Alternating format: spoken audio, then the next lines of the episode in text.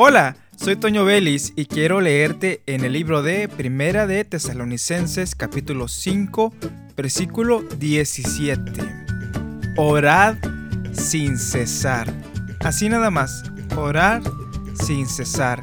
Es un mandamiento que viene en las escrituras y es muy importante.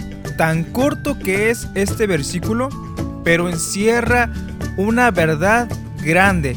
¿Por qué? Porque si oramos fervientemente, Dios nos va a escuchar. Dios escucha las oraciones que vienen del corazón, aquellas que son honestas. Dice la Biblia que no recibimos lo que pedimos porque pedimos mal. A veces nada más exponemos nuestra petición, Señor, te pido por esta situación. Y ya, lo dejamos. No pedimos constantemente, no buscamos la voluntad de Dios para la situación que estamos viviendo.